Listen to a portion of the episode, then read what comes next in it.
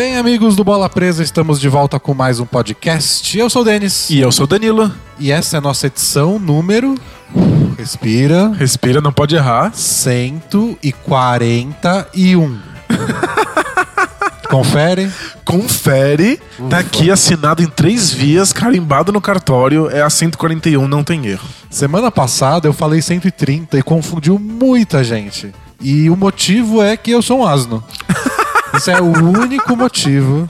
Eu, eu vi antes de começar o podcast lá, tipo, é 139, então hoje, hoje é número redondo, que legal. Aí eu falei 130. É isso, não tenho o que falar. Mas eu não quis te deixar sozinho no campeonato mundial de asnices. E aí eu coloquei no ar o podcast sem a edição do Brunão. Podcast bruto. Bruto. Completamente cru, salsicha sendo feita. Tinha os dois arquivos no seu computador, você botou errado. Foi só isso, eu sempre deleto o, o arquivo bruto. Dessa vez eu esqueci, aí eu subi o, o arquivo errado. Então vocês tiveram, quem ouviu o podcast assim que ele entrou no ar, ouviu a versão sem trilha sonora, sem corte. Baixo até, porque o Brunão dá uma, ele deixa o som mais alto, é pra ficar mais fácil de escutar a nossa voz. É porque quem ouviu o podcast assim que saiu, nem ouviu o podcast. Ouviu, tipo, du- duas pessoas murmurando numa sala fechada, né? Que por acaso virou uma grande piada com o que a gente falou no começo do podcast passado. Porque a gente tá fazendo piada sobre um podcast ser feito com má qualidade pra quem não assina. Tanto que logo depois que o podcast entrou no ar, a gente recebeu uma mensagem do Arnaldo que disse assim: É sério essa história do podcast ter edição topzera só pra assinantes? Se sim, achei um vacilo. Pareceu mesmo, né? Pareceu que a gente levou a piada longe demais. É, mas.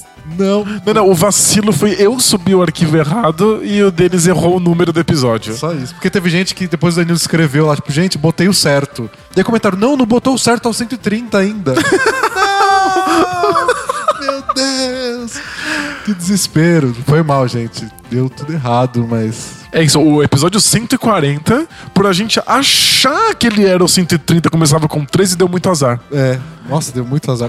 O Deu tanto 140 azar que outras vezes que a gente já errou o número, o Brunão corrigiu em cima, botou a voz do Google falando o número certo. Isso, você errou várias vezes. É, né? né, normal. Só que dessa vez o Brunão também passou pelo Brunão.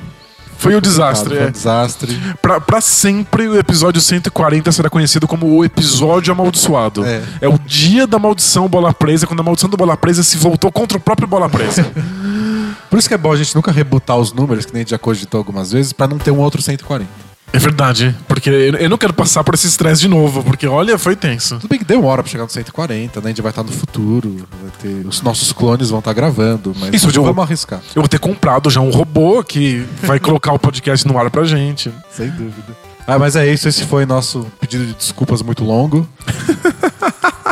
É que quando você conta a história inteira pra se desculpar, é porque você tá muito encabulado, né? Não, mas foi, é, é que foi muito, muito constrangedor. Tem essa coisa, né? Sem a magia da edição, nós somos dois idiotas falando num quarto fechado. Fala muito devagar, fica muito silêncio entre uma frase e a outra. O pessoal comentou que a coisa mais constrangedora de todas, mais vergonha alheia, foi você falando. Taca a vinheta, Taca a Brunão." vinheta, Brunão! E aí ficam quatro segundos de silêncio sepulcral. Sabe o que é engraçado? É que a gente fez essa piada, né, de que só os assinantes iam receber a, a- a versão editada. E aí o que aconteceu, o efeito foi o contrário. Alguns assinantes falaram: ah, disponibiliza a edição bruta pra gente, pra quem é assinante. É quem chegou atrasado e pegou a edição já consertada? Não, eles Ficou querem. curioso. Eles querem saber como é que tava a edição bruta. Como é que é feita a linguiça, né? Você falou. Como é, é a salsicha sendo a salsicha feita. é feita. Então é isso que, que, que aconteceu ao contrário. Então se você paga, você pode ter o direito de ter a versão ruim. tá bom, né? quiser ver a gente constrangido, porque é isso. Pensa no cinema. Se você não põe os efeitos especiais, é um bando de carinha na frente de uma tela azul. Fingindo que tem um dragão. fingindo que tá viajando pela galáxia. agachando assim, olhando pro alto. Meu Deus, um dragão. Ai, mas tudo bem, passou, superamos isso. E agora a gente tem que explicar pras pessoas o que, que é esse papo de assinante aí que vai receber uma versão pior do podcast. Vai receber também uma versão pior do Eu Nem sei se a podcast. gente vai, né? Acho que não. Eu não, eu vou apagar esse arquivo bruto o mais rápido possível pra nunca mais me confundir. Mas não, nós temos um blog que é o bolapresa.com.br em que a gente publica nossos textos sobre basquete.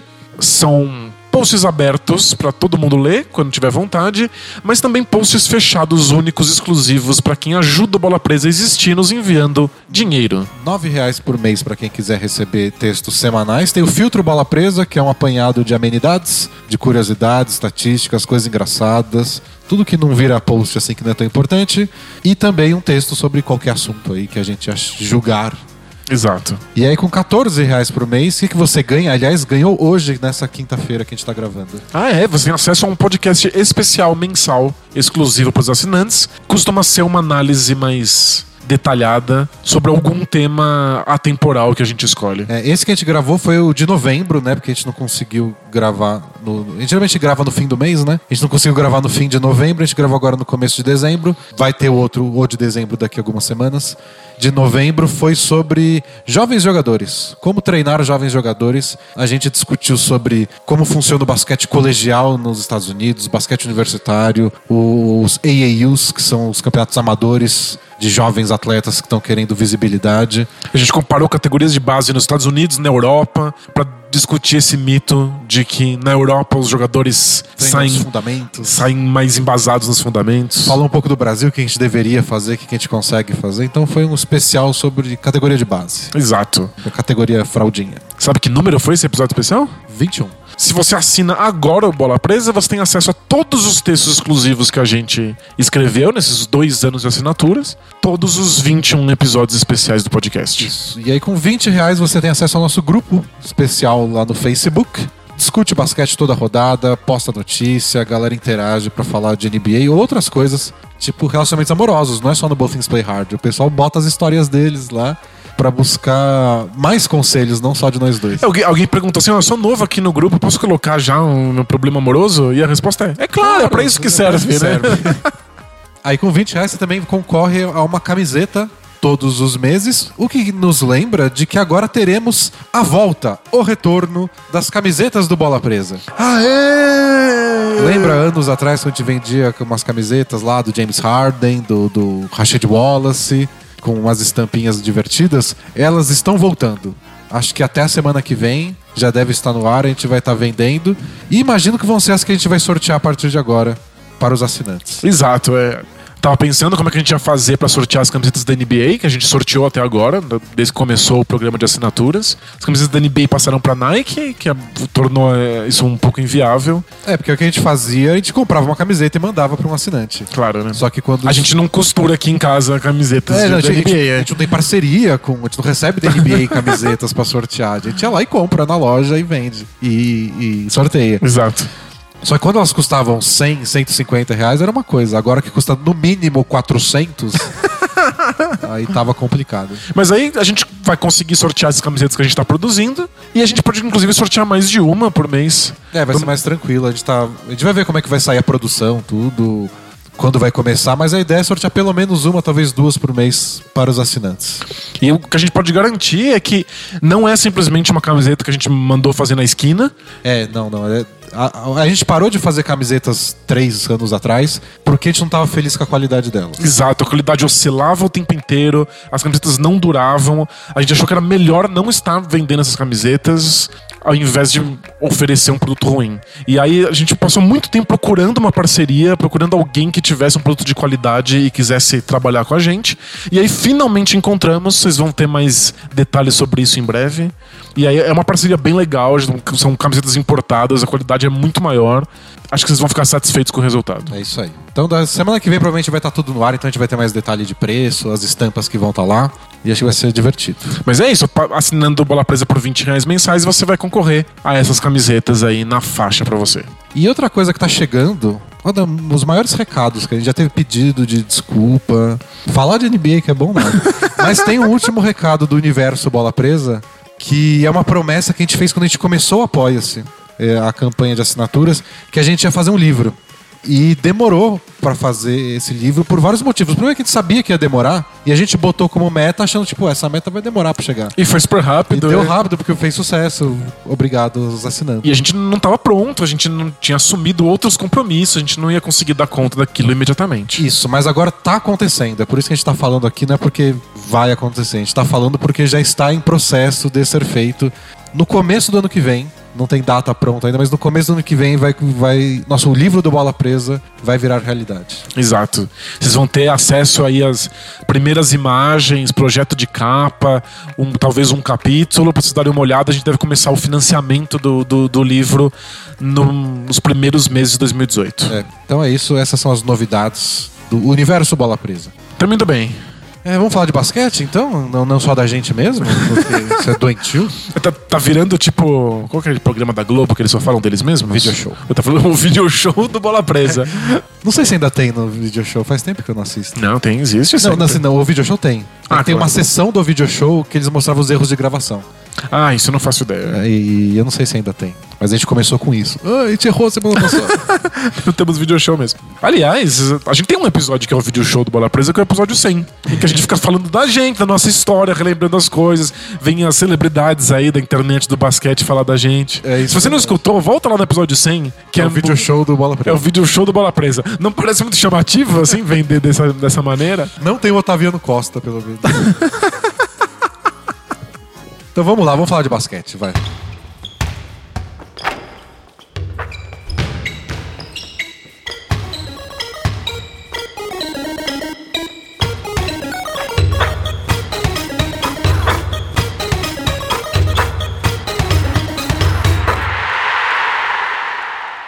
Nessa semana a gente, a gente escreveu lá no blog. Você escreveu, né? A gente não. A gente é muita A gente, gente. muita gente.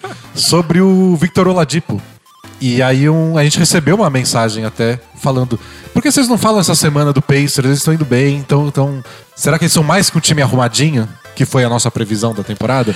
Pois é, eu, eu tinha zero fé no Pacers. E você insistiu durante o nosso preview que eles eram arrumadinhos demais pra dar errado. Então va- vamos falar, então, já que atendendo a pedidos e pra pegar esse embalo que você falou do, do Oladipo, fala do Pacers, que atualmente é o quinto colocado na Conferência Leste, atrás dos times que a gente já esperava que eles iam ficar atrás, assim, que os times que a gente esperava que fosse dominar o leste, que é Celtics, Cavs, Raptors, Bucks, na frente do Wizards, né, que acho que a gente apostava que talvez fosse ficar no top 4, top 5, mas tá cambaleando. Ficou, muito tempo sem John duas Wall. semanas aí, três sem o John Wall. É, o John Wall acabou de voltar. Então, mas tá aí, o Pacers em quinto.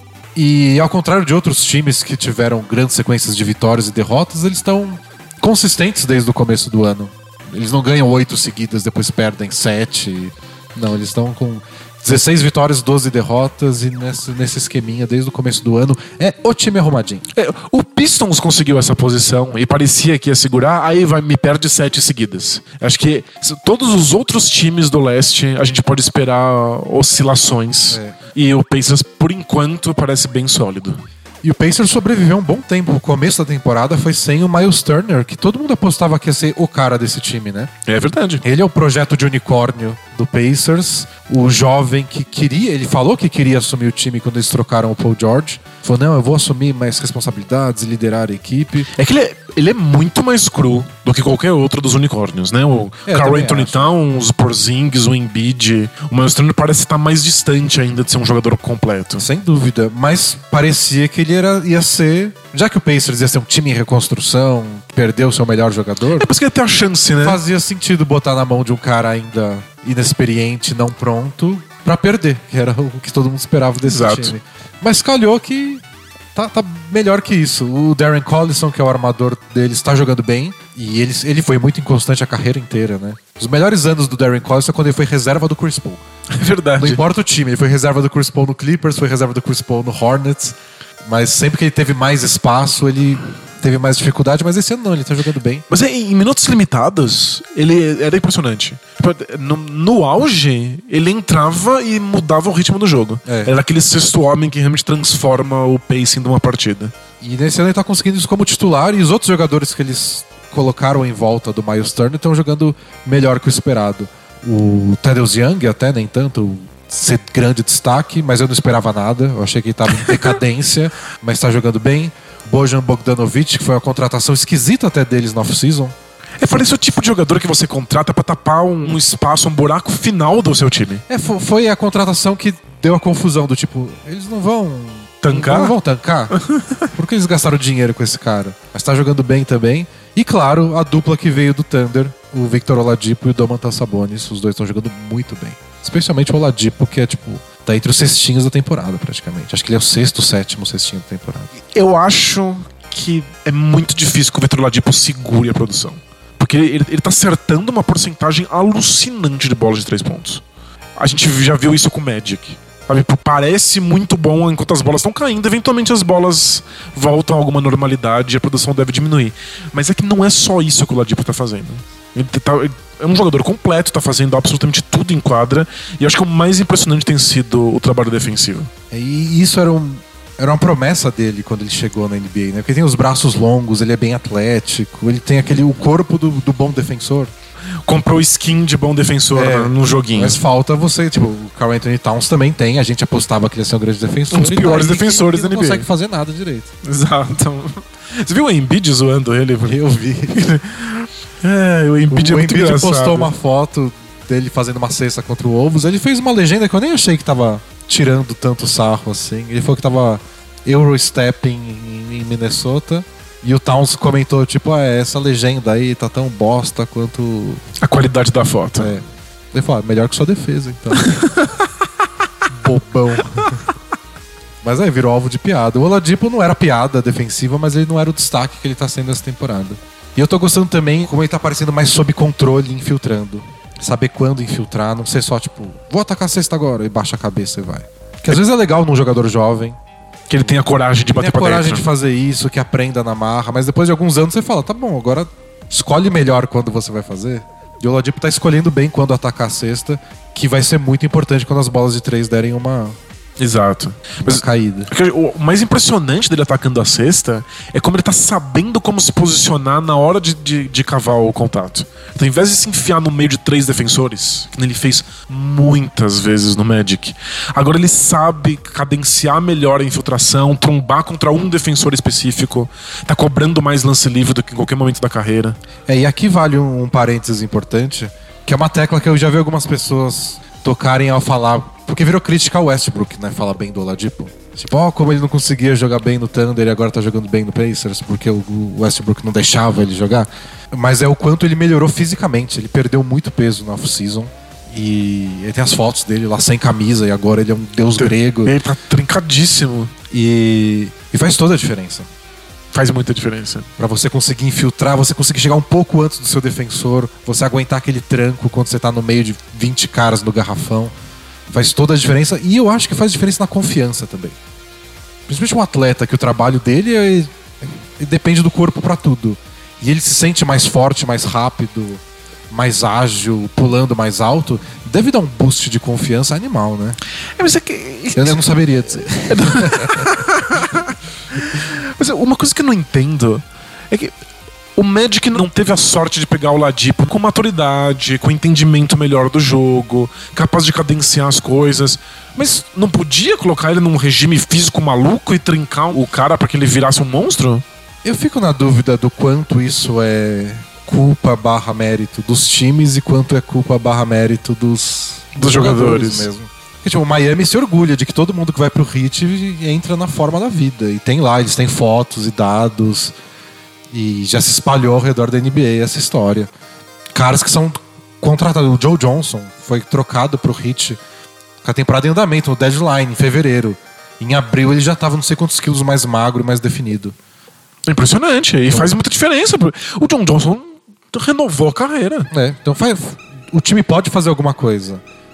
Mas acho que depende do jogador também. É, O- talvez o- tenha batido um desespero no Ladipo, né? O Draymond Green, ele melhorou muito fisicamente desde que ele entrou na, na NBA.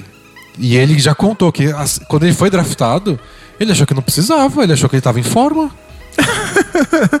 Entendi, não tem muita noção. e aí né? depois de um tempo que ele percebeu, vem dos outros caras, vem dos treinos e até o resultado dos treinos dele, que, tipo, não, eu tava gordo. É que não tem critério de comparação. Você tá se comparando com as outras pessoas do basquete universitário? É, é- é muito comum a gente ouvir esses relatos quando chega um veterano num, num, num time de, de jovens jogadores. O cara começa a treinar de uma maneira que você não sabia nem que era possível. Fala, Mas não dá, dá para fazer isso? Pô, eu deveria estar passando tanto tempo assim no ginásio? É, é, esse que é o liderar pelo exemplo? Não é só que você tá lá fazendo e aí o cara fica emocionado porque toca uma trilha sonora brega do filme da sessão da tarde. Você fala, nossa, ele está se dedicando tanto, então preciso me dedicar também. Não, é que o cara se dedicando mostra que dá para fazer isso. Às vezes você nem sabe. E esse é o momento do, do, do, do podcast que eu lembro de alguma entrevista apócrifa, assim. Algum jogador disse isso em algum lugar e eu não consigo Você lembrar não quem lembra. é. É. Justo. Mas um jogador disse uma vez sobre isso de exemplo de um cara mais velho, que aconteceu que ele tava- começou a jogar com um cara mais velho e aí um dia foi cancelado algum treino. E ele falou, ah, vou ficar em casa, né? Tipo, cancelaram o treino. E aí o veterano ligou pra ele e falou, então, o que você vai fazer? Ele falou, ah, vou ficar em casa. Não, vamos aqui, venha não sei aonde, a gente vai dar uns arremessos, nunca fica X tempo parado, que te atrapalha muito. Você tem que fazer exercício de tantas em tantas horas, pra você não perder o ritmo, senão seu corpo vai acontecer não sei o quê. É, o, o- o jogador novo não tem a menor ideia, ele não sabe disso. Ainda mais no, no ritmo da NBA, né? Pois Ele não sabe como o corpo dele vai responder a quatro jogos por semana. Com viagens no meio, indo de um lugar frio para outro quente, para outro mais quente, sei lá o quê. Pois é, e com jogos em dias seguidos e tendo que li- lidar o tempo inteiro com microlesões. Então, o, e o time tem que ajudar nisso, né? Não pode botar na mão só dos jogadores veteranos com disposição para ligar pros pirralhos. É, exato. Talvez o Magic tenha falhado com isso, não sei. Mas alguma coisa aconteceu que o Oladipo agora tomou jeito e tá com o corpo perfeito. Pode ter sido até a troca. Tipo, ó, estão me chutando de um lado pro outro, eu tô ficando pra trás, eu preciso dar um jeito. Quando dois times em sequência ficam decepcionados porque você não se tornou o que deveria, começa a, a ver que, tipo, quando ninguém acredita em você mais, você não tem lugar na NBA. Se ninguém bota fé que você pode se tornar alguma coisa, ninguém te contrata.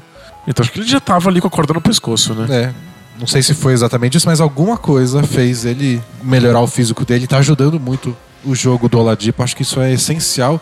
E às vezes é difícil de perceber de fora. Quando o cara perde muito peso, ele era gordinho e, e emagrece, dá pra ver. Mas o Oladipo não era. Ele parecia ótimo. Ele tava enterrado em 360 facilmente. Ele era um cara que a gente considerava atlético. Mas agora ele tá em outro nível e o jogo dele foi parar em outro nível. né? Mas é claro que ele também tem condições diferentes pelo esquema tático do Ah, sem Pacers, dúvida. né? Tem, a questão do Westbrook não é tão extrema quanto estão comentando. Porque agora virou um assunto, né? Como o Thunder tá meio mal. É como o Paul George não tá exatamente tendo a melhor temporada da carreira. E o pessoal fala, pô, o Harden melhorou quando saiu do Thunder. O Kevin Durant melhorou quando saiu do Thunder. Aí falam do Ennis Canter. O Canter não melhorou, não. o Calma é exatamente lá. o mesmo, é. Ele é o mesmo, ele joga mais minutos agora. Ele, o Cantor sempre produziu nos minutos que tava lá. É, não. no- E sempre foi um desastre defensivo. Não, não- sempre Eu aconteceu. cheguei a cogitar quando a gente discutiu de prêmios do, do, do ano no passado que o Cantor poderia facilmente ser o sexto homem da temporada. Porque ele era o cara que entrava, jogava 20 minutos, fazia 18 pontos, pegava mil rebotes ofensivos. E como ele era fraco defensivamente e tinha o Steven Adams no time, você não dava tanto espaço assim. Exato, é. Tem a famosa. Já ficou lendária a frase Can't play Cantor. É, que apareceu nos playoffs o, o Billy Donovan, técnico do Thunder, falando isso depois que ele tomou a 15 infiltração seguida no pick and roll. Exato, tipo, o, o- a ideia era, o- era o Rockets, né? A ideia do Uhum. Rockets era ataca o Cantor, não tem problema. Você sempre vai conseguir uma bandeja. E Se aí. o, Can- é, se o Cantor tá em quadra, o cara que tá sendo marcado pelo Cantor faz o pick and roll com, com o Harden e infiltra. É muito simples, né? E aí o, o Thunder toma cinco bolas seguidas e aí o Billy Donovan fala, tipo, can't play Cantor. não dá, não dá pra jogar com ele. Ele não mudou do- disso. É que o Knicks é diferente. No Knicks ele tem que jogar muitos minutos e tem que ser titular. É isso ou o cadáver do Joaquim Noah, que voltou agora. Ou seja, é o Cantor. É o Cantor, é o, é o Cantor. Então você acha que não, não é responsabilidade do Westbrook que esses jogadores estejam melhorando? Eu acho que é muito difícil jogar com o Westbrook. Eu acho que não é natural. Não é um cara que você coloca em volta dos outros jogadores e as coisas acontecem. Você precisa se adaptar. Ele é um cara que joga de um jeito muito específico, controla muito o jogo. E você quer que ele controle o jogo pra ser o melhor Westbrook. A melhor versão dele. E. É, se, se você encaixa ele num outro esquema tático, você está fazendo concessões do Westbrook. Você tem que escolher. Você quer concessões do Westbrook ou concessões dos outros jogadores? Então, esse- É uma escolha. ele acabou de ser MVP da temporada passada. Você Você não, quer concessões do você MVP? não quer que ele faça tantos sacrifícios assim. Exato. Tipo o Westbrook, não ataca tanto a cesta, envolve mais os outros. Seja pior. É, tipo, tá bom, mas você não quer que ele perca aquela intensidade, agressividade dele, porque é isso que faz o Westbrook ser o Westbrook. Exato. Agora, se adaptar a isso e ser mais do que um role player e ficar parado esperando a bola, É muito difícil. é difícil. Tem que criar várias alternativas táticas, que não é fácil. É, A gente que come- Envolve adaptação. E o Oladipo não conseguiu se adaptar a isso. É. A gente tem que entender que as coisas boas e as coisas ruins de um, do- de um jogador, elas não são dissociadas uma da outra. Elas são um pacote. As coisas boas que o Westbrook faz só podem acontecer porque as coisas ruins estão acontecendo. É. É um pacotão. Então, vai ser difícil pra quem estiver jogando ao redor. Não tem, é, é um preço que você paga. Falavam, eu lembro que era uma discussão constante com o Kobe, né? Mas, tipo, ah, o Kobe arremessa demais, ele força arremesso difícil. Mas é, é parte da experiência Kobe Bryant. Você não pode pedir que ele só toque de lado e arremesse quando ele esteja sem marcação. Isso, porque aí ele se torna um outro jogador, ele faz outras coisas, ele não vai ter as- os benefícios que o Kobe traria pra Agora, você. você consegue colocar qualquer jogador ao lado do Kobe e vai funcionar? Dava trabalho. Lembra da famosa estatística de que o Kobe era o maior gerador de rebotes ofensivos da NBA? É, era a Kobe Assist que eles chamavam. Exato. Que eram arremessos errados do Kobe que viravam pontos no rebote ofensivo. Então, ele errava o arremesso. E ele chutava demais. Mas como toda a defesa tinha que ir pra cima dele, alguém do Lakers ficava livre pra pegar a bola depois e fazer uma cesta fácil. Parece horrível, mas tem um benefício. É um É, pacote. Você se adapta, você fala, a defesa vai, vai quatro caras marcar o Kobe. Ah, então talvez seja legal de jogar com o Gasol e o Bynum, que são monstros gigantes que pegam rebote só esticando o É, braço. Você não vai passar a bola pro perímetro? Não, então não tem um arremessador de três pontos. Se ele vai tentar fazer a infiltração, então bota um cara pra pegar o rebote ofensivo. É, e aí calhou que com o Gasol e com o Bynum, jogar com dois pivôzões, funcionou, que nem funcionou com o Shaq. O estilo do Kobe batia com alguns tipos de jogadores, não era todo mundo. O Lakers conseguiu montar o elenco certo pra ganhar os cinco títulos que o Kobe ganhou. Pois é. E o Westbrook com certeza não não se encaixou com o Oladipo, assim, não era não é o casamento ideal de estilos. É, o, até pelo tamanho dos dois dentro do time, foi zero concessão do Westbrook. Aí o Oladipo ficou um cara escondidinho lá no canto. E o arremesso Até fez nunca mais- foi o forte. Ele acabou com o quê? Com 17 pontos por jogo a temporada passada? Foi isso, algo coisa assim. Até bastante, porque a gente não percebia que ele tava em quadra. É, Ele acabou com o mesmo, o mesmo número de pontos que ele tinha pelo Magic, em que ele tinha muito mais a, a bola nas É. mãos. Mas é, é um jogador que dependia. Arremesso fraco, dependia muito da infiltração, dependia muito de ter a bola com ele, e com, com o Westbrook em quadra, isso jamais poderia acontecer. E agora no Pacers ele tá conseguindo ficar mais com a bola na mão, embora não seja armador, armador, o o Collison também fica. Mas eles estão bem mais do que ele, entrosados, inclusive. é. Sabe quando atacar, fazendo muito ponto de contra-ataque. E tá- acertando arremesso de longe. Tá- o arremesso três pontos transforma qualquer jogador. Hoje na NBA, se você acerta os arremessos, é tudo é diferente. Pelo que eu tava vendo dos jogos, não é que simplesmente ele se tornou um melhor arremessador. Porque às vezes acontece. Tipo, o LeBron agora é um melhor arremessador. Ele tem uma mecânica melhor, é mais macio e entra. O Ladipo não é isso. Ele tá escolhendo os momentos certos. Então, toda vez que algum defensor dá um passo pra trás porque sabe que ele infiltra, Ele aproveita ele o espaço. aproveita o espaço e arremessa. E o Pacers tá dando muito mais espaço pra ele. Tipo, é um time arrumado em que ninguém é extremamente talentoso, mas todo mundo dá um jeito com um passe a mais de criar espaço pro companheiro. Então o Ladipo tá tendo mais espaço do que teve no Thunder, tá tendo mais espaço do que tinha no Magic. Aliás, no Magic não tinha zero espaço. Nada funciona no Magic. O Magic é um desastre. Né? Acho que a maior cagada com o Oladipo foi olhar pra ele e falar: você vai ser um armador principal, coisa que ele nunca tinha sido. Tipo, você vai ser armador principal, a bola fica com você o tempo todo e se vira. Toma 33 minutos por jogo aí. E aí a defesa ficava toda em cima dele. E É que com alguns jogadores funciona, né? É difícil. Não sei se a estratégia. É que a estratégia deu errado. Mas não necessariamente a estratégia é ruim sempre. É, funcionou. Com, a gente falou, o nosso exemplo clássico é o Kevin Durant. Faz o que você quiser, arremessa mil bolas pro jogo, aprende. E tá sendo assim com o Embiid, que tem um dos maiores porcentagens de jogadas finalizadas da NBA. É, tipo, joga a bola na mão dele, faz. É com ele funciona. Ele, Deus. É, o, O o Oladipo Oladipo, não deu. Tava na posição errada, fazendo uma coisa que, que E não o tinha nenhum tipo de conforto. O Westbrook não, não era confortável como armador quando chegou, mas fala, vai aí, tenta, ataca, faz turnover, não estamos nem aí. Deu certo? Deu certo, é verdade. É que o Oladipo não Você funcionou. assume o risco e.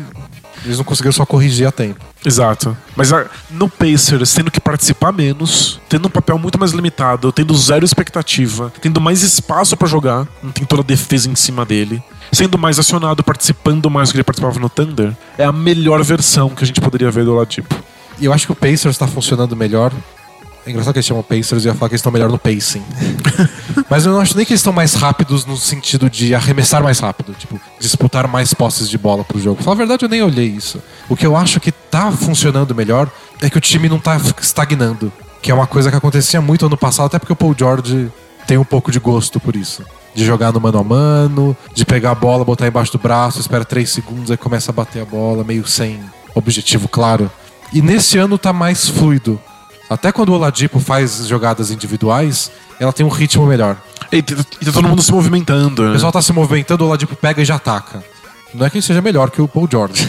Se eu tivesse que escolher entre ficar um com os dois, obviamente escolheria o Paul George. Mas pro ritmo do time tá funcionando melhor. É, parece um estilo que casa melhor com, com o Nate McMillan. Né? E, E a responsabilidade dele, esse ataque que se movimenta sem parar, super azeitado. funcionando melhor com o resto do elenco também.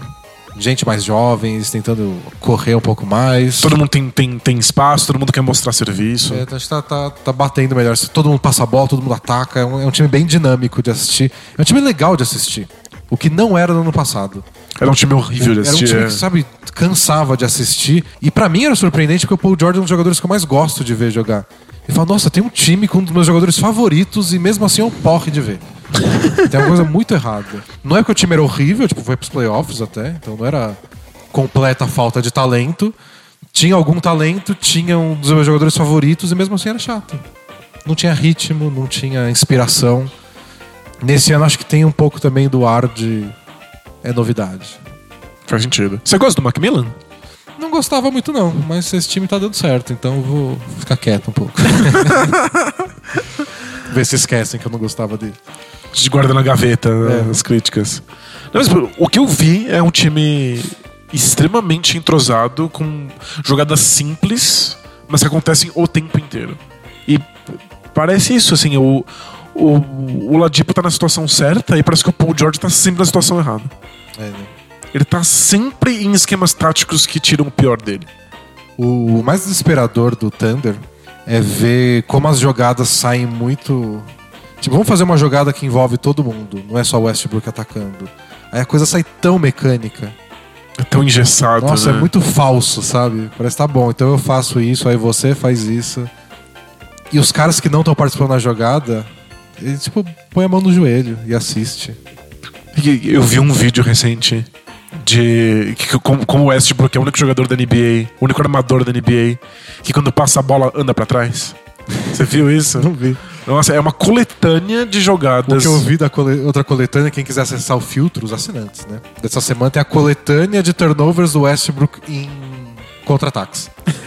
E com música de, de, de comédia de fundo. De- de circo, assim. E é um monte de turnover bizarro, que ele, que ele corre muito rápido e se perde. É Mas isso eu acho que é uma coisa que a, a torcida precisa aceitar. É, faz parte da experiência. Faz Westbrook. parte. É, tipo, tá no pacote, ele vai fazer um monte de, de, de pontos de contra-ataque, porque a defesa não conseguiu alcançar. E uma vez ele vai fazer Uma isso. vez ele vai tropeçar. É que você junta todos, é muito engraçado. É muito engraçado. Mas o, o que é um problema que não é. não faz parte do pacote, aí é só mau hábito mesmo. É que ele passa a bola e anda pra trás. Então ele nunca tá cortando pra cesta, ele nunca tá se reposicionando pra receber, ele nunca tá no- no- numa posição pra um, pra um bom arremesso. Ele anda pra trás. E às vezes ele sai da tela. ele passa a bola pra alguém que tá do lado dele e desaparece da câmera. Tipo, eu não vou arremessar nessa posse de bola, né? Então vai aí. É isso. É- Essa eu lembro a fonte, o Zach Lowe que falou no podcast dele. Sabe quantos corta-luzes o Westbrook fez pro Carmelo Anthony na temporada inteira? Diga. Zero. Zero? Nem sem querer, assim, nem numa jogada quebrada. Sem querer, tava andando por aí, alguém É, trombou com trombou ele. com o marcador e fez um bloqueio e serviu de corta-luz. Zero. Nossa, é surreal, é surreal. E eu mostrei no vídeo que tem lá no nosso canal no YouTube sobre o Thunder, uma das jogadas legaisinhas é o bloqueio que o Westbrook faz pro Paul George. Tem umas variações que.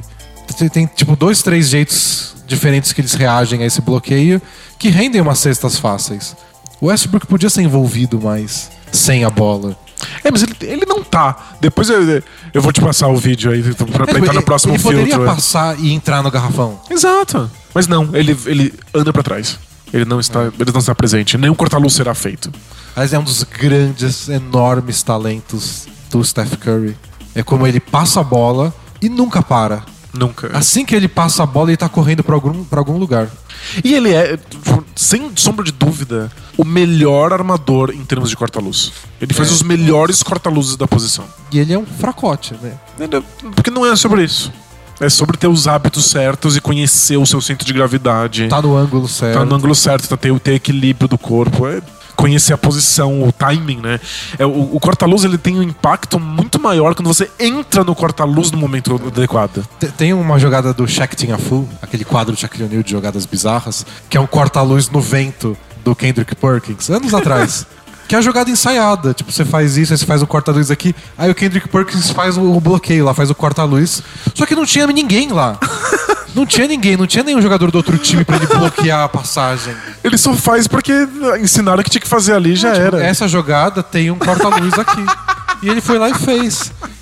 E se você prestar atenção, acontece muito na NBA. Só que não acontece geralmente tão no vento assim. Sempre tem alguém por perto, assim, né? Mas às vezes o cara foi lá e faz aquela pose de corta-luz, mas não pega o adversário. Ele não impede o adversário de passar. Não cria espaço pra ninguém. Mas ele tá lá, ele faz o bloqueiozinho. É o Dizer- treino, é o treino. Ele tá acostumado a fazer aquilo e faz. é um Mas- robô que fica ali repetindo sempre as mesmas Isso. programações. Mas né? você não cria espaço de verdade. Os do Steph Curry criam. É porque é, é Ele no- vai no corpo do adversário lugar certo, na hora e certa. impede o cara de se mexer. É isso. E aí o Clay Thompson fica livre por meio segundo e já era. E cria as condições certas e os espaços corretos para os outros jogadores. É. E é isso, o Pacers faz isso direito, o Ladipo tem mais espaço. O Thunder faz isso muito errado, vai ficar todo mundo jogando basquete mano a mano contra o seu defensor. Mas uma, jo- uma jogada clássica do Curry é quando ele infiltra, aí a defesa acompanha toda ele, ele toca pra alguém e a defesa esquece do Curry. Porque, tipo, a gente marcou a infiltração. E assim que ele passa a bola, ele continua correndo e vai pra zona morta. E aí só, de- só devolvem um E só passe. devolvem a bola pra ele. E é a bola de três livre. Esse que é legal, o cara parece que não está na jogada e você é obrigado a marcar ele. Quando o Westbrook se afasta da linha de três pontos, vai embora pra casa tomar um sorvete, por que, que eu vou marcar ele? Eu quer dizer que tem mais um defensor na. Porque é até meio natural você esquecer do cara que tá. de marcar o cara que acabou de passar a bola. Ele já fez a parte dele na jogada. Você vira a cabeça pra ver pra onde ele passou. Pra quem ele passou a bola. E aí ele fica. Só que se ele usa esse tempo pra andar pra trás, o Curry podia andar pra trás, porque ele arremessa no meio da quadra. É, ali ele ainda é um ele tem é que ser, perigo. Ele tem que é. ser defendido lá. O Westbrook não. O Westbrook é um monstro no garrafão, atacando. Se ele recebe a bola em velocidade, ele é tipo o LeBron James. Você não vai parar, você vai fazer uma falta no máximo. É. É que o, Anthony Davis e Marcus Cousins tem é, é, essa dinâmica. De que, em geral, quando um tá atacando, especialmente em contra-ataque, o outro tá bem atrás e absolutamente não participa da jogada. É que, eventualmente, como os dois, especialmente o Cousins, né, que é são bons arremessadores de três pontos, eventualmente sobra uma bola lá pra trás, porque a defesa esqueceu que um dos dois estava existindo. É difícil. É muita coisa no automático que acontece. Você esquece e deixa passar. Mas é vários problemas do Thunder.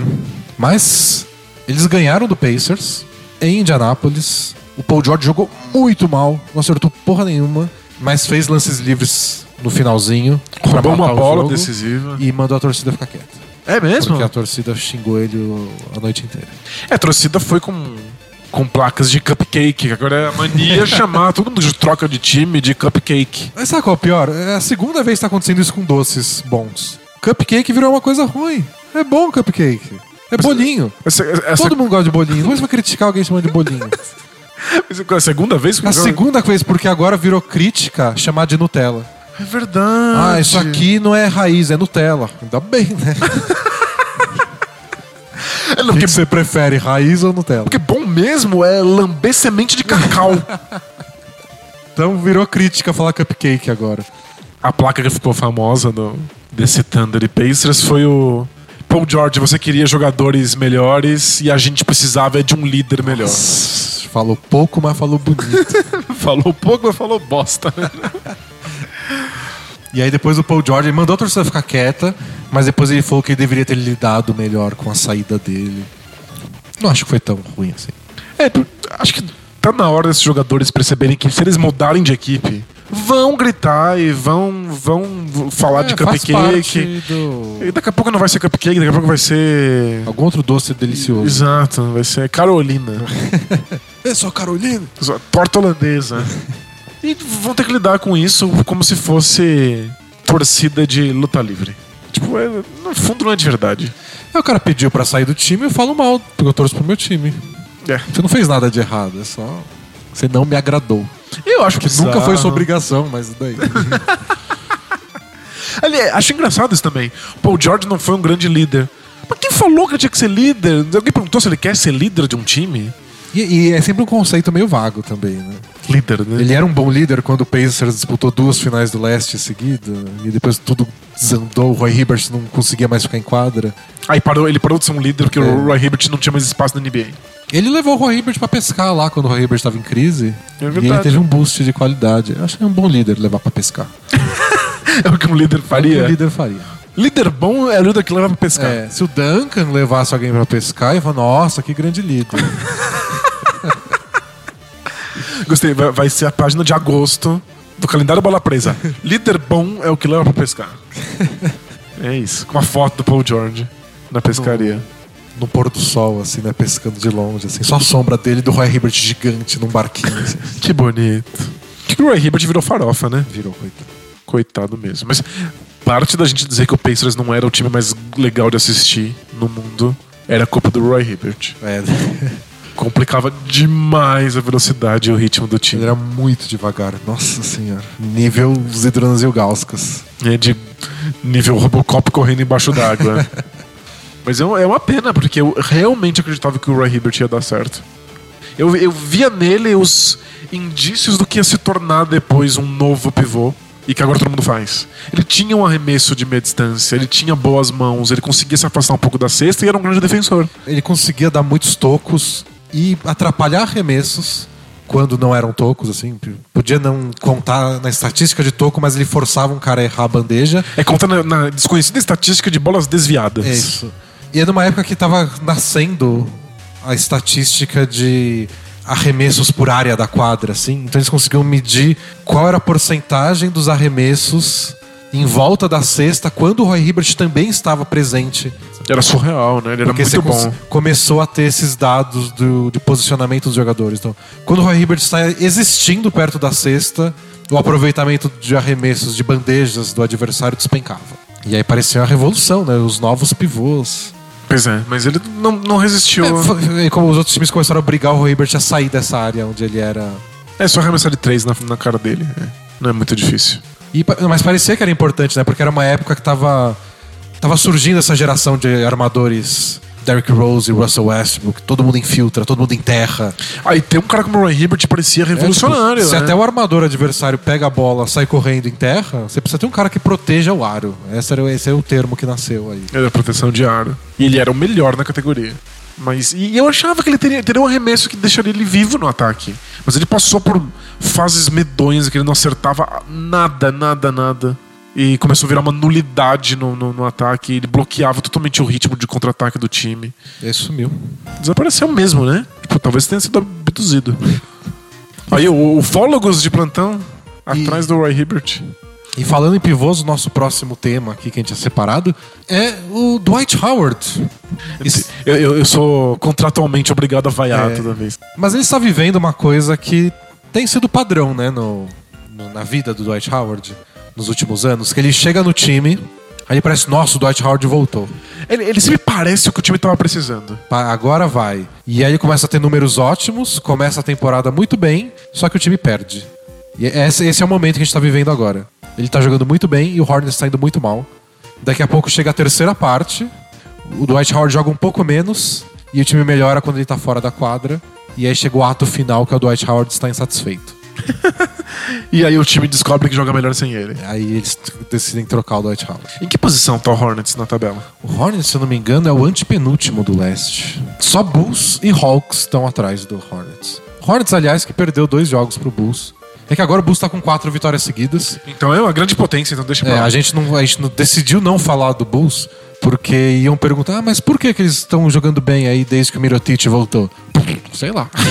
É, por enquanto não faz absolutamente nenhum sentido. Vamos ver se isso continua e a gente descobre qual é, É. o padrão. Mas antes disso, o Bulls venceu só dois jogos de 17. Os dois foram contra o Hornets. O Hornets tá indo bem mal, mas o Dwight Howard está bem. Maior número de arremessos tentados para ele desde o primeiro ano dele no, no Houston, que foi a última vez que ele foi um All-Star. Faz o quê? Quatro anos? Cinco anos? É, por aí, cinco anos. Cinco temporadas atrás. Maior média de pontos desde aquele, desse ano que a gente citou. Mais lances livres cobrados. Tipo, os melhores números do Dwight Howard, basicamente desde que ele saiu do Lakers. Realmente. Dando, driblando os negros também. Que a gente não imaginava que ele podia fazer. Né? É, não, ele, ele- tá realmente jogando bem.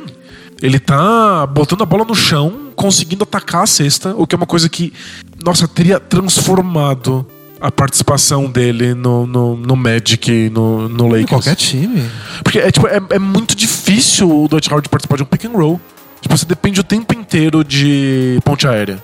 Ele tá, ele tá conseguindo receber, às vezes, a bola. Às vezes ele recebe parado e dribla, ataca. Tipo, dá um drible e aí já ataca a cesta. Outras não, ele recebe em movimento, dá uma batida de bola. Isso era isso que precisava. Ele, ele- porque ele sempre teve o atleticismo, a velocidade, pra chegar rápido no ataque. Mas era difícil dar a bola pra ele em movimento, pra ele bater e, e- e cavar falta. E agora ele tá fazendo isso, tá dominando os rebotes defensivos, que é uma coisa que ele sempre vai fazer a vida inteira. Tipo, com 32 anos já. E ele, tipo, E passou por problemas nas costas, assim. Ele era o tipo de jogador que a gente imaginava que se dependia muito do físico. dependia né? muito do físico, se não desenvolvesse nada além disso, com essa idade estaria morto já na NBA. Ele ainda é Verdade. um monstro nos rebotes defensivos. E todo time que tem problema com rebote, problema com proteção de aro, e sente falta da possibilidade de ter um, um pivô que estique a quadra com ponte aérea, fala: Nossa, Dwight Howard é um gênio. Seria maravilhoso, vamos, vamos ter ele aqui. E de fato ele faz essas coisas. Mas ele tá. No- co- contra o Rockets, ele deu 20 arremessos na partida. Você não quer que um cara num garrafão dê 20 arremessos contra um time que arremessou 30 bolas de 3 pontos. A média do Rockets é 43 bolas de 3 40 bolas de 3 pontos. Tipo, não dá pra. Especialmente porque o Dutch Howard não tem o melhor aproveitamento do planeta nessas bolas. Tipo, ele tá conseguindo bater pra dentro, ele tem o ganchinho dele, mas ele- se ele converter 50%, é, não é o bastante pra, É. compensar. E ele tá bem, ele tá com.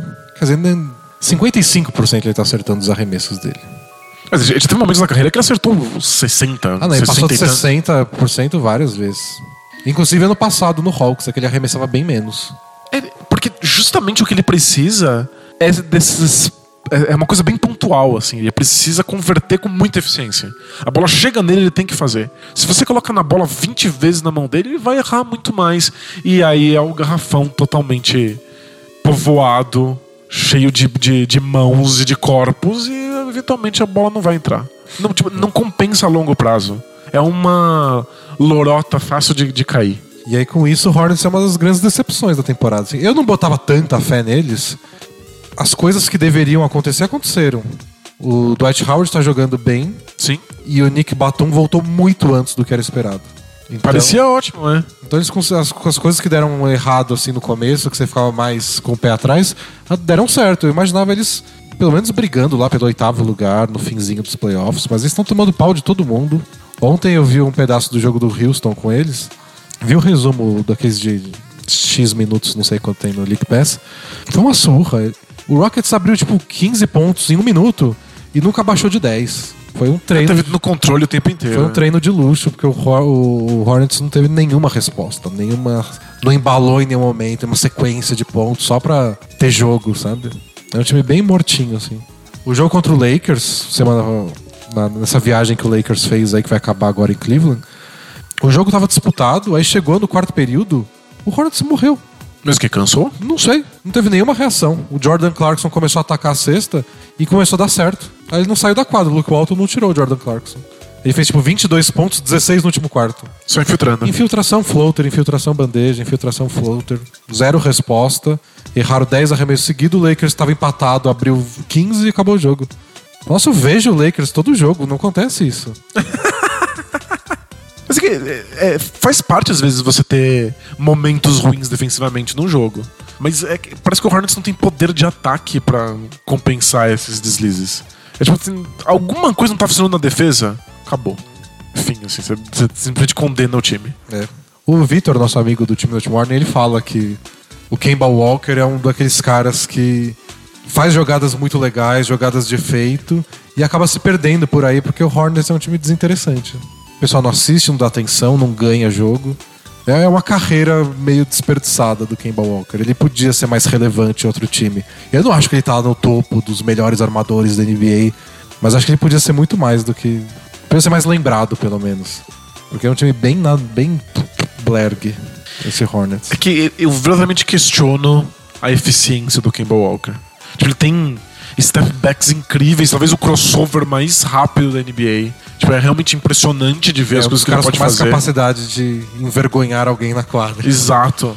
Mas o arremesso dele nunca foi fluido, nunca, nunca foi uma coisa que você pudesse confiar. Sequências de muitos pontos, de repente se apaga por completo na, na, na quadra. É, ele ser o melhor jogador do time é um, mostra porque o Hornets não é tudo isso. Mas mesmo assim eu esperava que eles que fosse um time melhorzinho. Mas é, é mais um time que cai na, na lorota do Dwight Howard. Mas eu, eu, eu tô eu muito feliz que o Dwight Howard consegue ser relevante. Que ele ainda tem potencial. Que você ainda consegue colocar ele em situações específicas e ele consegue ser talvez o melhor naquilo que ele faz. O problema é que não é o caso do Westbrook, em que as coisas boas e as coisas ruins vêm no mesmo pacote. As coisas ruins do Dwight Howard não precisavam estar lá. É isso que irrita, mãe. É isso que irrita. E as coisas boas do Westbrook empurram um time lá para cima, mas o Dwight Howard não consegue. Não. Tipo, o time ele tá jogando bem e o time não ganha. Você não ele, tem, ele faz pode. 20 pontos, 20 rebotes, o time perde. Você não pode ter um jogo em que o Dwight Howard faz 20 pontos arremessando 20 bolas. Tipo, é. É, não, não, não pode. É, hoje em dia isso é completamente proibido na NBA. É tipo, é testado de derrota. Sem dúvida. E não à toa que a gente falou desse ciclo da passagem do Dwight Howard e que no fim não é que o Dwight Howard está insatisfeito e ele tá, vai embora porque ele está insatisfeito. Ele está insatisfeito porque os times deixam de botar ele em quadra.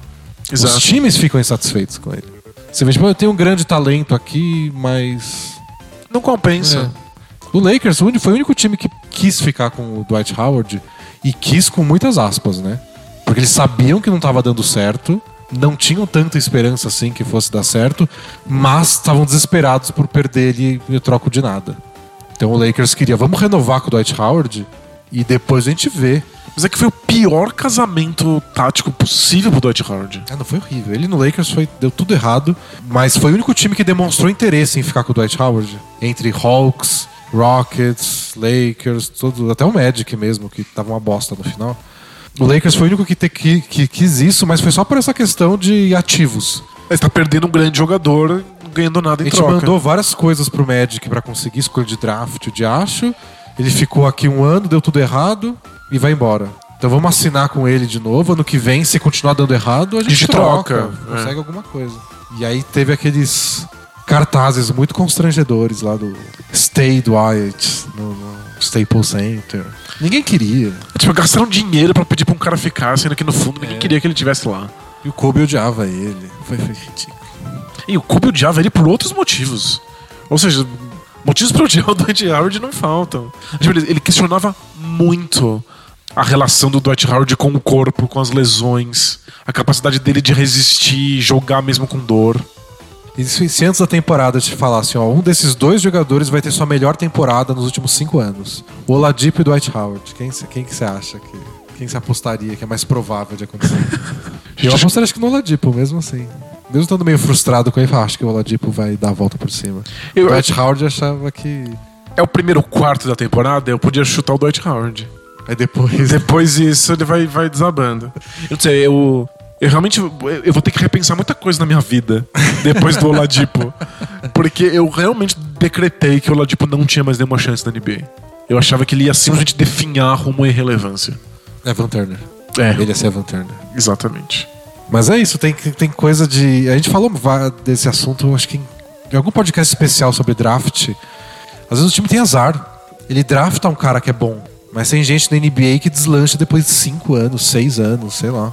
Aí o cara fo- foi ficar trincadinho de, de treino no terceiro time dele. É. Tem gente É. que demora pra, pra deslanchar, não tem jeito. Acontece em todos os esportes, tênis, futebol. Tem gente que já saca as coisas com 17 anos e sai aí sendo campeão.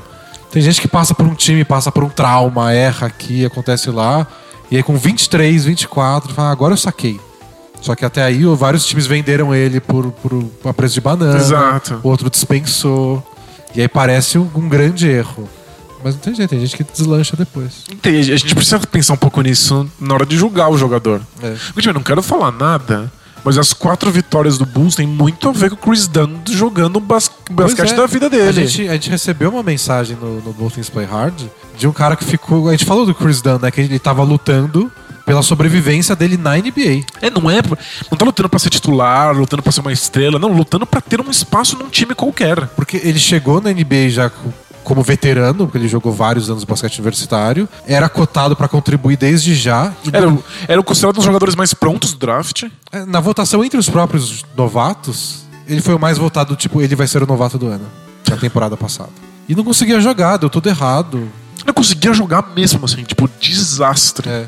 E aí esse ano ele começou a jogar. Não começou tão bem a temporada, mas também não mal. E, E é isso- agora ele. Só parecia que o, Bull, que o, o Bulls estava usando porque tinha que usar. É.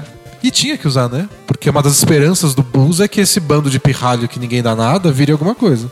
E eu acho muito engraçado que mesmo nessas condições, Cameron Payne nada. Não, ele, ele já era. Ele acabou, né? Ele acabou. É, os comentários internos dizem que não dá pra colocar ele em quadro. Porque esse não é nem que ele tá jogando mal. Ele treina mal. Ele não, não entra pra jogar. Um time ruim. Eu acho que esse tá em outro nível já. Mas parecia que o Dan Sim, ia estar lá só pra. Se o Cameron Payne ressurgir na carreira, eu acho que passa por sair da NBA. Entendi, lá pra China, jogar É, no Israel. algum lugar e aí ele ganha confiança de volta, ganha uma outra chance porque teve uma temporada fantástica em algum campeonato X. Mas na NBA ele não entra em quadra, aí não tem o que fazer. É, não tem, não. Tu tá, tá condenado. Mas o Dan parecia que e- e tava jogando só porque o Bulls precisava testar pra ver se alguém dava certo. E aí essa mensagem do, do Bolton falou isso. Tipo, ah, vocês falaram que ele tá lutando pra ser reserva, pra tipo.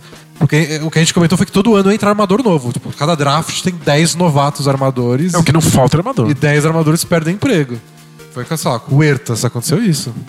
É, É, não é? O Huertas não jogava mal, ele tinha os defeitos dele, as qualidades. Mas entrou um monte de novato aí, um monte de vaga de armador na NBA foi preenchida e ninguém pegou o Huertas.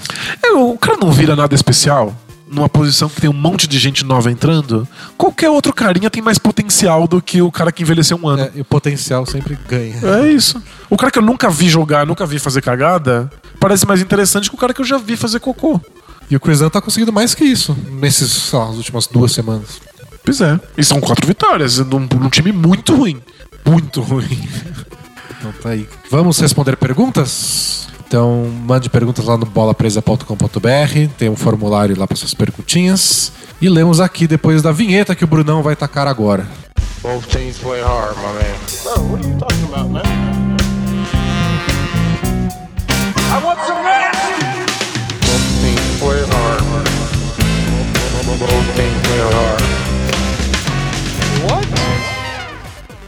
A primeira pergunta é do Lebron Careca. Queridos D&D, primeiramente queria dizer que não perco um programa de vocês, mesmo só assistindo NBA nos playoffs, o que é bastante pra mim que não sou ligado a TVs. É muita gente acompanha NBA só nos playoffs, faz parte. É uma, é uma das possibilidades. É tão legal, né? Jogos- eu faço isso com o beisebol, né? Os jogos valem alguma coisa, tem, dá pra investir mais emoção. Mas o problema dele não tem nada a ver com isso. Não? Meu problema é o início da minha calvície.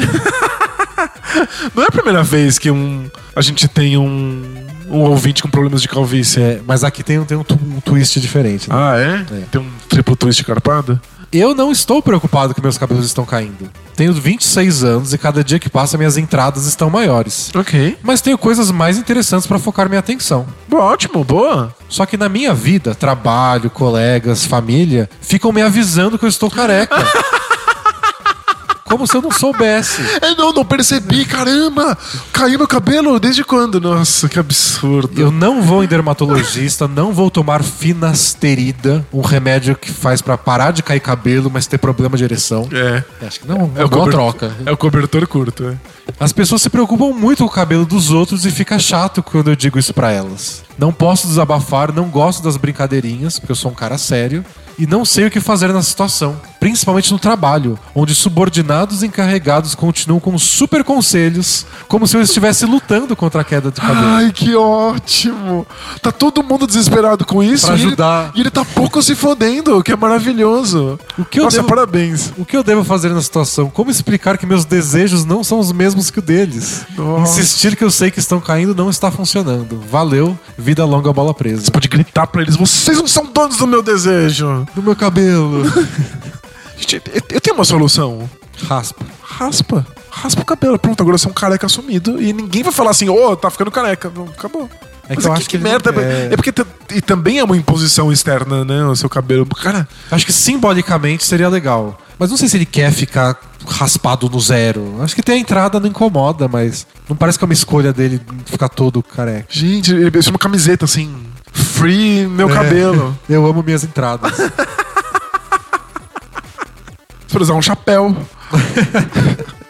Tem vários tipos de chapéu que você pode usar, né? Você pode usar uma boina num dia, chapéu de Isso. cowboy no outro, Um, um fedora pra parecer hipster. um Uma- boné pra trás no outro dia pra parecer. Qual que é o nome do, do filme da queda de braço lá? Da queda de braço? É, que o cara Ah. virava o bonezinho e. Entendi. E, e- e- que tem uma cobra na, na mesa e ele Isso. tem a queda de braço na cobra. É até bom, você é, com, pode- é com o Stallone. Você é. pode virar o boné pra trás e parecer mal. Se bem que a minha referência de boné pra trás é o Sérgio Malandro. Não é o Sylvester Stallone.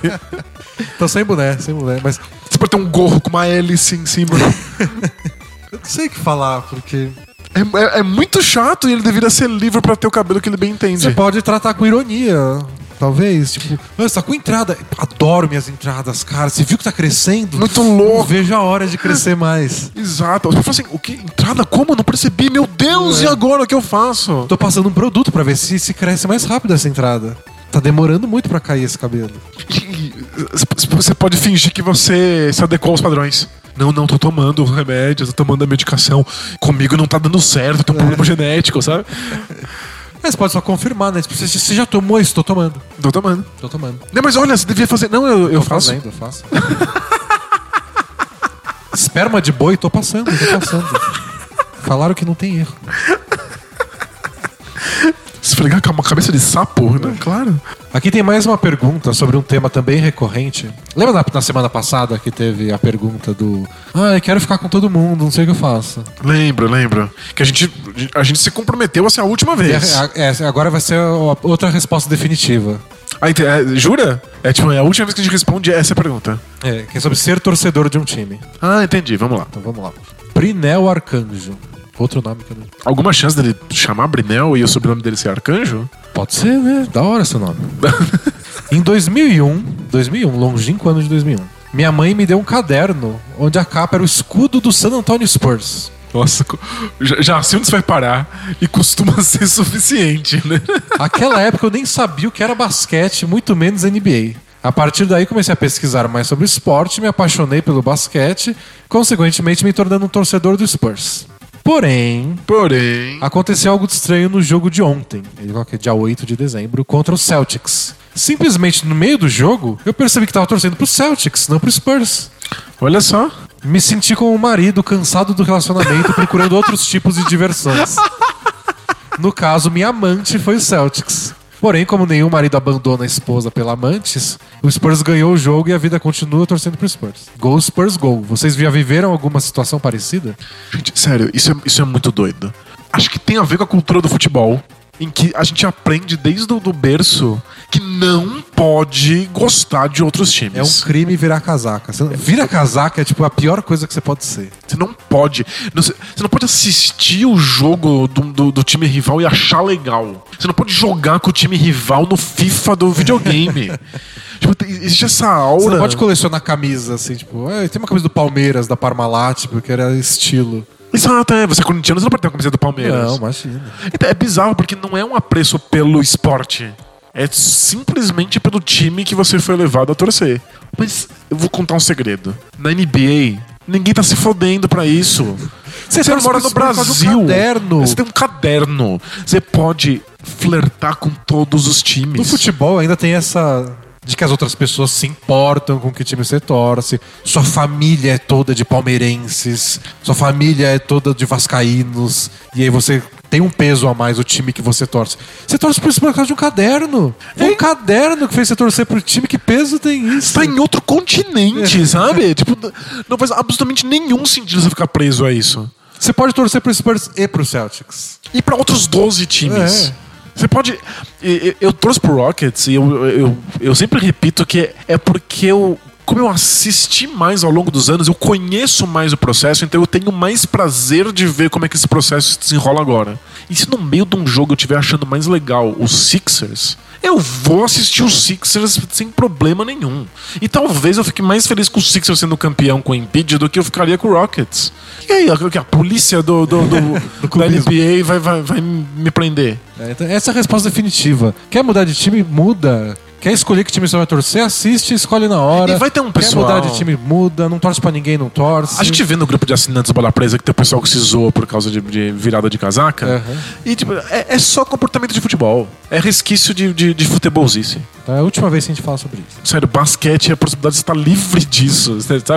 É, é outro país. Pergunta do Arthur Lebron. Esse não deve ser o nome dele, não.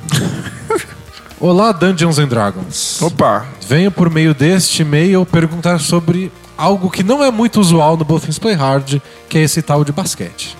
É, mas espero que mesmo assim eu possa ser respondido. Deixa deixa eu abrir uma sessão. Lembro que no início dessa temporada.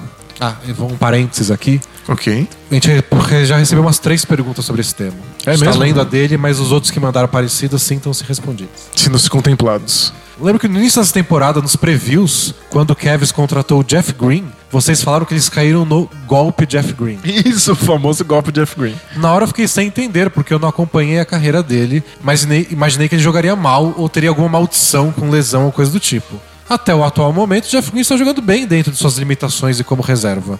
Então eu queria que vocês comentassem sobre a atuação dele até agora e explicar o que é esse golpe do Jeff Green. Mais pessoas quiseram saber o que o a gente chamou de golpe do Jeff Green? Aham. Por que golpe do Jeff Green? Ele não é tão ruim assim. Mas o golpe tem a ver com ele não ser ruim assim. É, exato. Eu fui fazer uma pesquisa, porque ele tá jogando bem de verdade no Cavs. Exatamente, dentro dessas limitações, como reserva. Exato, com minutos Que- limitados. Aliás, várias, na maior parte da carreira dele ele não foi reserva, então isso é importante. Mas eu fui ver os dados dele na carreira inteira, desde que ele entrou na NBA há 10 anos. E é a primeira vez que o time dele tem um saldo positivo com ele em quadra. Primeira, primeira. Na vida inteira, esse Cavs é o primeiro time que faz mais pontos do que sofre nos minutos em que o Jeff Green tá em quadra. Nossa, maravilhoso. Em 10 anos de carreira. 10 anos. Passou pelo Grizzlies, pelo Celtics, pelo Thunder, pelo Sonics antes de ser Thunder. Exato. E foi pro Clippers e Magic no ano passado. E sempre aconteceu a mesma coisa. Ele tem talento. Muito? Ele sabe fazer um pouco de tudo, ele é alto, ele é forte, ele consegue defender várias posições, ele parece o cara perfeito. Esse é o golpe. Ele parecer que faz muita coisa boa, aí os times pagam uma nota preta por ele, mandam coisa valiosa por ele em troca, e aí passa seis meses e eles percebem, é, não me ajudou. Não ajuda. É que ele, ele tem o potencial físico pra ser o LeBron James. É. Então, caramba, ele arremessa de três. Aí quando você manda ele arremessar de três pontos, você vê que o arremesso não é consistente. O passe não é tão bom, as decisões que ele toma são ruins. Ele é muito atlético. Ele é muito forte. Mas ele co- corre atrasado, ele corre na hora errada, ele não, não usa, não sabe usar o corpo, não sabe usar o físico, não consegue ser agressivo.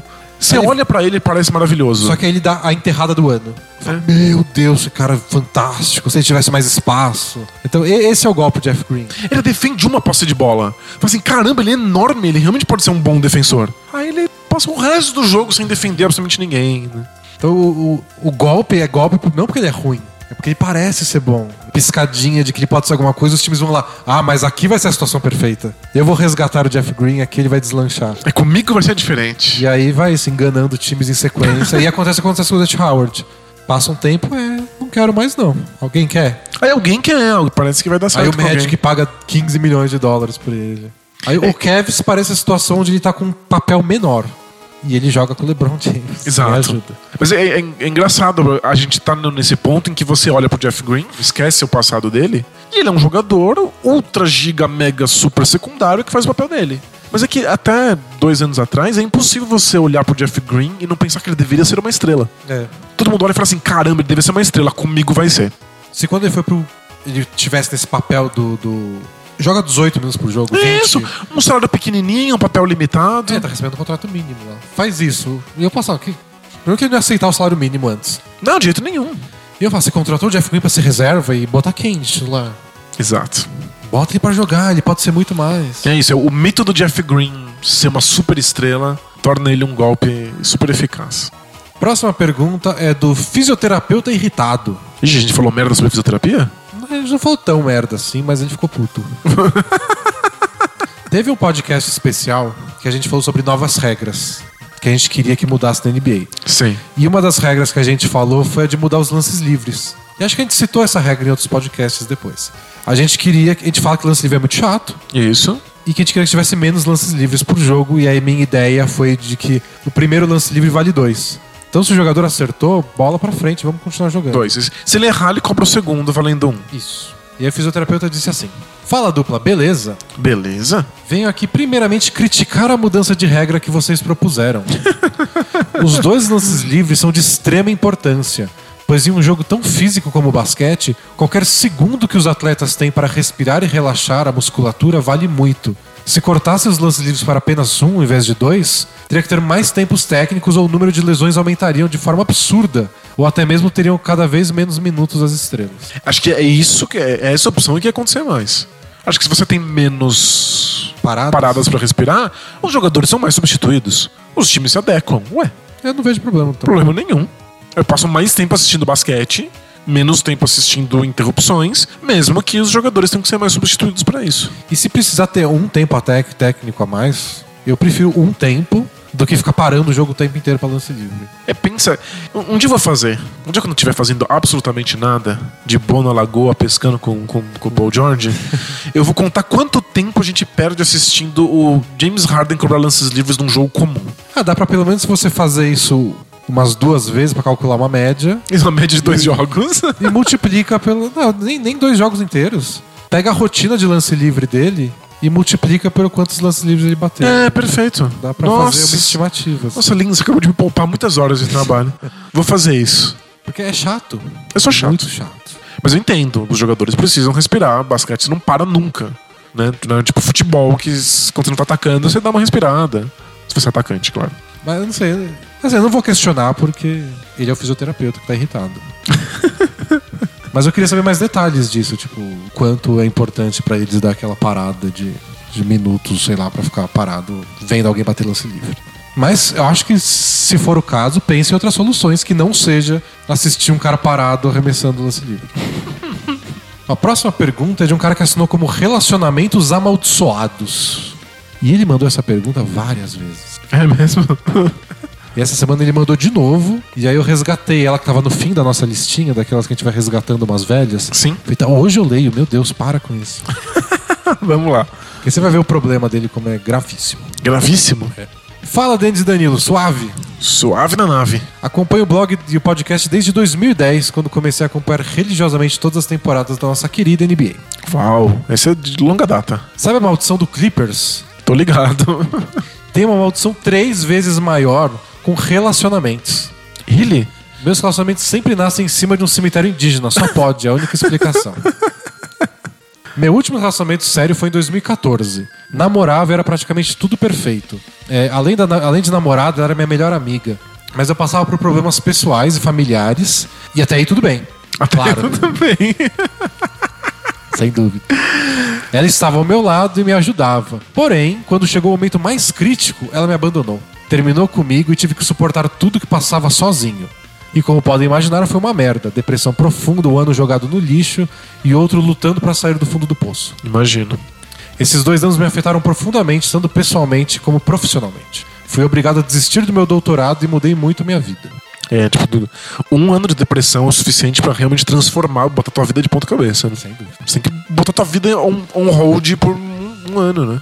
Depois de ter passado o período das trevas, mais ou menos uns oito meses, comecei a sair muito e me relacionar com várias mulheres. Nunca foi difícil sair, barra ficar, barra transar. Toda vez que eu vou na balada, eu fico com uma ou mais mulheres. Na maioria das vezes, a noite terminando, eu levando alguma pra minha casa. Gente, que, que amaldiçoado que ele é. Puxa vida.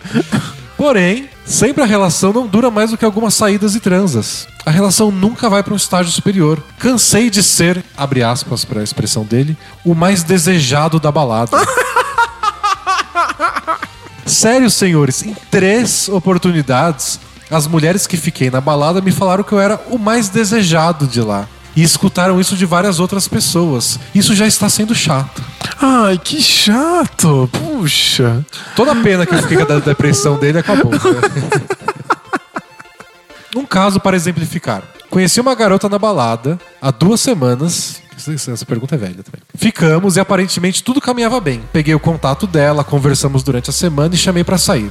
Ela prontamente aceitou o convite. Porém, quando chegou no dia, uma hora antes de, de nos encontrarmos, o cachorro dela teve que fazer uma cirurgia, teve uma hemorragia interna e ela teve que levá-lo ao veterinário. Aceitei bem o ocorrido e poderíamos sair outro dia. No dia seguinte chamei pra sair, porém a maldição atacou nove- novamente. O gato teve uma hemorragia. Ela me fala que não estava preparada para se relacionar com outra pessoa no momento e que havia terminado o relacionamento há pouco tempo e me bloqueou no WhatsApp. Uau. Esse último caso me fez pensar: será que meu destino é ficar sozinho? Vou ser acompanhado por essa maldição o resto da vida? Será que essa maldição só vai acabar quando o Clippers for campeão? Nossa, tá, tá ferrado. Confesso que bateu um desespero. Estou desesperado, senhores, e sei que somente vocês podem me ajudar a resolver essa maldição. Abraços, vida longa, bola. Gente, só se a gente fosse exorcista. Se eu, for- se eu pudesse resolver maldições, eu resolvia a do Clippers. Pra não passar vergonha de tanto que eu falei que eles iam se dar bem. Verdade. Ou a da bola presa, que sempre ferra os, os times que a gente fala no- no- nos posts. É. Vai ser a pior semana da vida do Oladipo a próxima. Com A certeza. pior, a pior. Ah, já não jogou bem contra o Thunder. É. Vai fazer três pontos no próximo jogo, depois dois no outro e vai machucar o joelho. E de repente vai ficar muito gordo, vai acordar muito gordo, assim. Pão engorda, né? então, qual, como a gente pode resolver o problema do cara que é o mais desejado das baladas, sai toda semana e come geral E não consegue achar um grande amor? Ele tá em busca de um grande amor. Grande amor. Então, talvez balada não seja o lugar pra você conseguir o grande amor. Porque talvez na balada as pessoas não estejam interessadas no relacionamento. Não tem a ver com a mentalidade, assim, o uso que se faz do, do, do ambiente? É, eu, eu imagino que sim. Talvez essa menina não tivesse realmente pronta para um próximo relacionamento. Ela foi na balada pegar alguém. Talvez ela tenha terminado com o cara há pouco tempo e falou: quer saber? Eu quero Quero curtir um pouco. sair, pegar uns caras aí e aproveitar. E você tava lá sendo o mais desejado? e pronto. E pronto. Acho que justamente pra você ser o mais desejado, você vira alvo de pessoas que querem simplesmente seguir o desejo e não querem nada sério. Acho que você precisa começar a procurar outros lugares.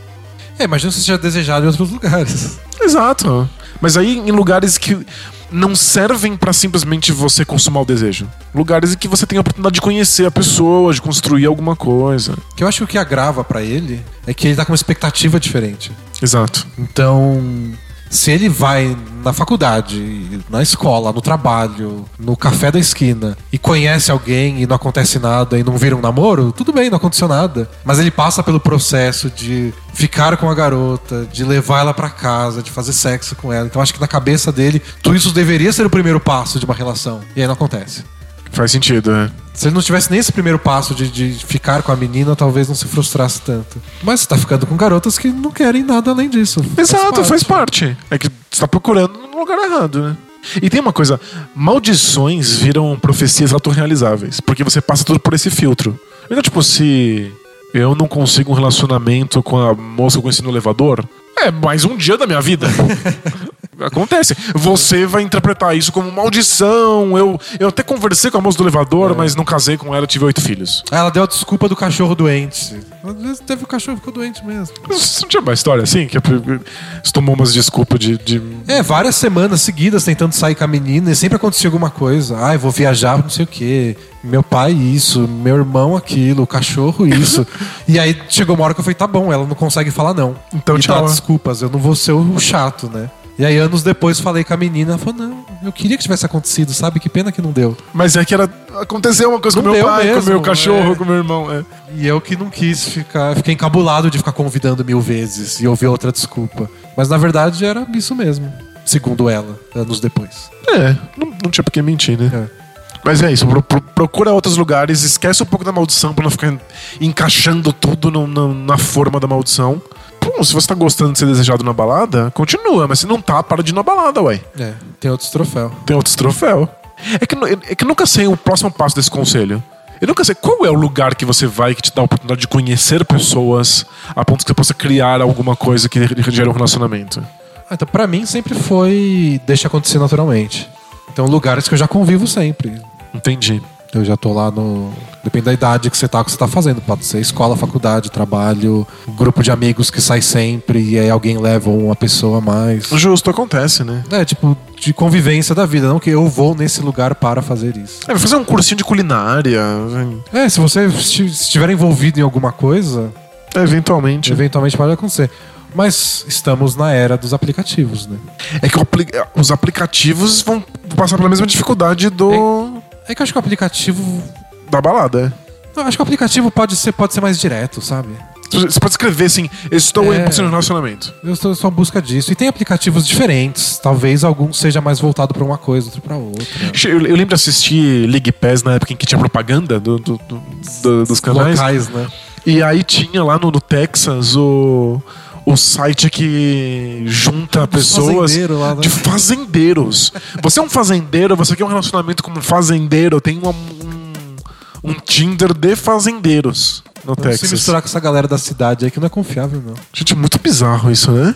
Mas tem, então tem, é só procurar que você vai achar algum aplicativo certo pra isso. Eu acho que é o... E lá você pode já deixar na sua descrição, sabe? É. Não quero só uma saidinha rápida, descompromissada. Quero uma coisa séria. Estou em busca de uma coisa séria.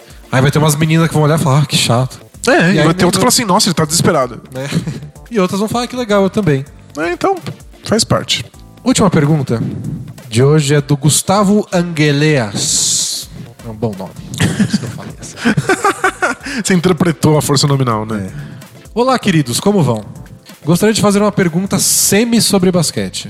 Essa é minha primeira temporada com o League Pass e eu tenho achado muito maneiro ver as transmissões locais. Que é o que a gente falou agora. É que não tem mais propaganda. Mas acaba vindo as propagandas no ginásio, no telão. Eu adoro ver essas propagandas de. Propagandas não, as ações que eles fazem no telão de promoção, assim. Vamos ver quem ganha a corrida. Esse, tem que escolher o carrinho azul, vermelho. O, o famoso boliche do clutch. É. No- nos jogos do Busco eu assistia mais na- até a temporada passada. Esse ano tenho. O Geriza. É. Eu vejo quando o outro jogo tá no intervalo, sabe? Só pra... Entendi. Dá uma espiadinha. Tenho que ver o Bulls. Agora vou ter que ver mesmo pra falar, fazer post, que eles não param de ganhar. Pois é.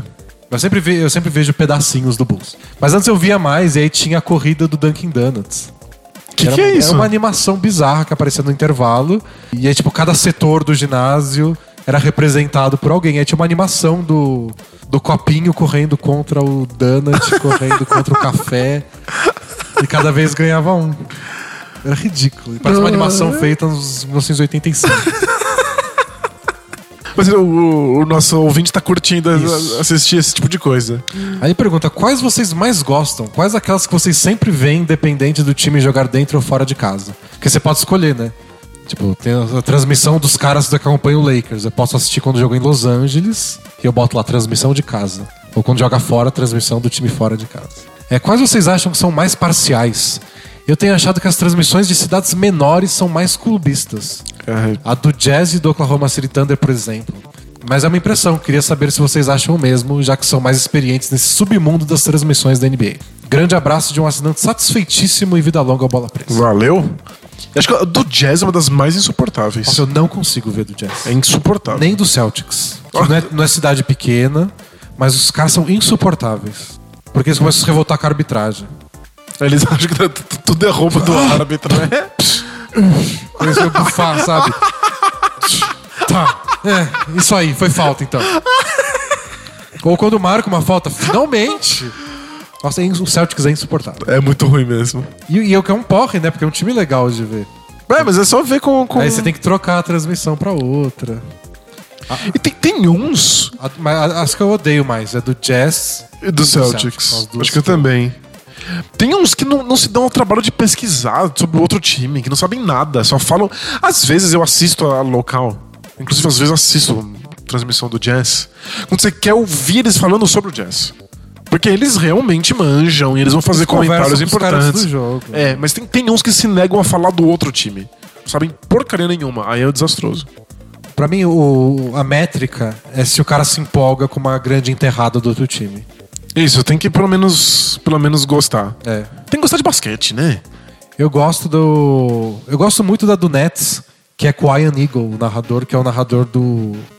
Do joguinho da NBA. Do NBA Playgrounds. NBA Playgrounds. Ele é muito bom. E a, a, a enterra- a melhor enterrada da temporada passada foi a do Larry Nance em cima do Brook Lopes. Quando o Brook Lopes estava no Nets. E a narração do Ian Eagle é a mais legal. É verdade, ficou Foi famosa. muito boa aquela narração. É. Ele se empolgou demais. E ele era o narrador do Nets. Muito legal. Você gosta dos narradores do Lakers? Gosto bastante. Acho que eles.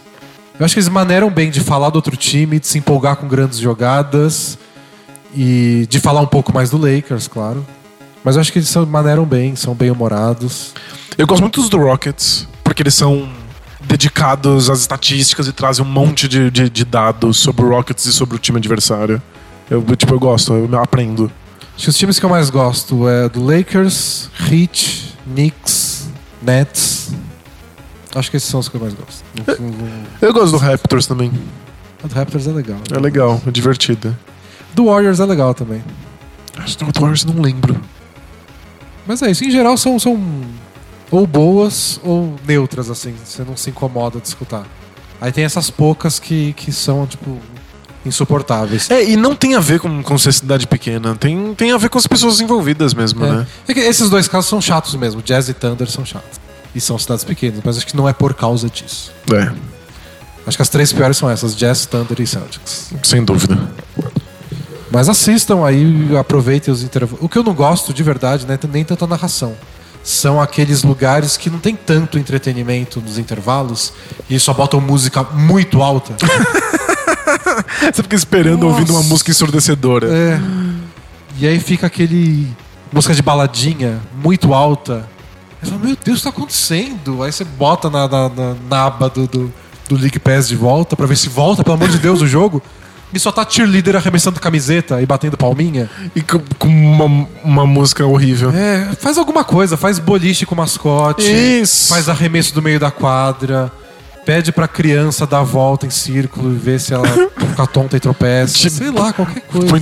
Times de dança. É. O, o Wolves, parece, todo jogo do Wolves que eu assisto, toda vez que eu ligo o League Pass, tem alguém do exército voltando pra casa. Todos os soldados dos Estados Unidos São de Minneapolis. são de Minneapolis. Nossa, é desesperador. Então sempre tem alguma reunião familiar acontecendo. Se você gosta desse tipo de coisa, Se emociona. vai na transmissão do Wolves. E, e pra mim tem que ter mais câmera de beijo. Câmera de beijo sempre é bom. Eu gosto daquelas câmeras de emoji, sabe? Faça a cara. Aí tem um emojizinho, você tem que ficar lá fazendo a caretinha. Divertido. É, câmera é bom, assim. Câmera, tem aquela flex cam. É que tem algumas câmeras, tipo a flex cam, que é o cara de fazer o muque, assim. E aí pede, pra, aí pede os caras gordinhos, as crianças fazer muque. Só que às vezes tem umas que botam a música de balada muito alto enquanto fazem isso. É verdade. Então tem, tem esse perigo. Mas é, League Pass é uma aventura, gente. É, uma, verdade, tipo, é realmente uma entrada em outra cultura. É. Porque vai pra muito além do, do, de você assistir o basquete. Você vê mais coisas da cidade, da franquia, das pessoas que assistem o, o perfil de quem assiste os jogos no ginásio. E pra quem- Eu gosto bastante de ver essas coisas. É muito legal. E pra quem entende inglês, você vê como é que os narradores, os comentaristas abordam o basquete, como eles conhecem dos times, as fofocas de bastidores. É outra relação. É. Então é isso, pessoal. Essa semana encerramos. Encerramos? Voltamos na semana que vem, que a gente vai falar um pouco da rodada de Natal, que tá chegando a. Caramba, estamos quase no Natal. Vai ser um grande preview de Warriors e Cavs, que as pessoas não gostam de ouvir de Warriors e Cavs, né? Mas vai, vai ter um monte de outros jogos legais. Vai, vai ser uma rodada bem da hora. Vai ser bem legal. É isso, pessoal. Até a próxima. Tchau! Tchau, tchau!